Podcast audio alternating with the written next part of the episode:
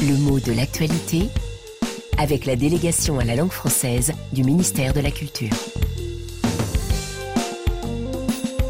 Yvan Amar. Des célébrités qui se mobilisent pour interpeller le gouvernement britannique et demander la gratuité d'un repas par jour à l'école primaire pour les enfants. Alors on l'apprend grâce à RFI et ça en dit long sur la gravité de la situation économique en Angleterre, car même si l'information concerne le Royaume-Uni, elle concerne plus précisément l'Angleterre. Il semble que de semblables mesures soient déjà actives au Pays de Galles et en Écosse. Alors, cela ne concerne que l'école primaire, c'est-à-dire, eh bien, en gros, entre 3 et 11 ans. Et dans le système français, par exemple, deux institutions différentes sont concernées.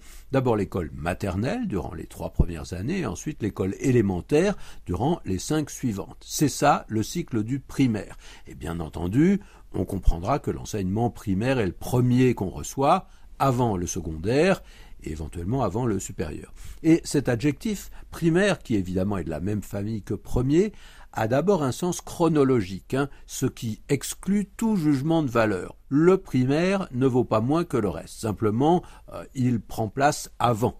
On parle ainsi d'ère primaire, par exemple, pour désigner la première des grandes périodes envisagées dans l'histoire de la planète, ou encore de lésions primaires en médecine, hein, celles qui apparaissent en premier dans l'histoire de certaines maladies.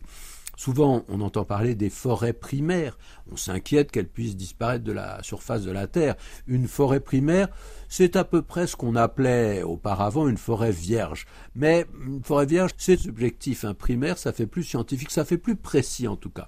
Et il s'agit de forêts qui se développent sans intervention humaine et donc qui accueillent toute une biodiversité et qui permettent des émissions de gaz bienfaisants pour la planète qui seraient menacées si cette forêt était exploitée.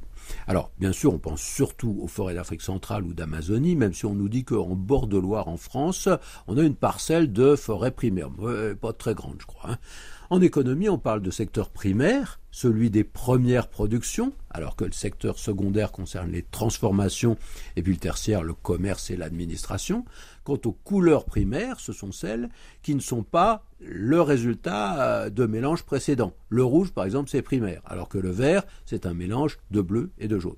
Mais une couleur plus subjective, un jugement de valeur, vient bien souvent modifier le sens de cet adjectif primaire. Ce qui est primaire, c'est ce qui vient tout de suite, tout d'abord, sans filtre, donc, c'est-à-dire sans censure, sans réflexion.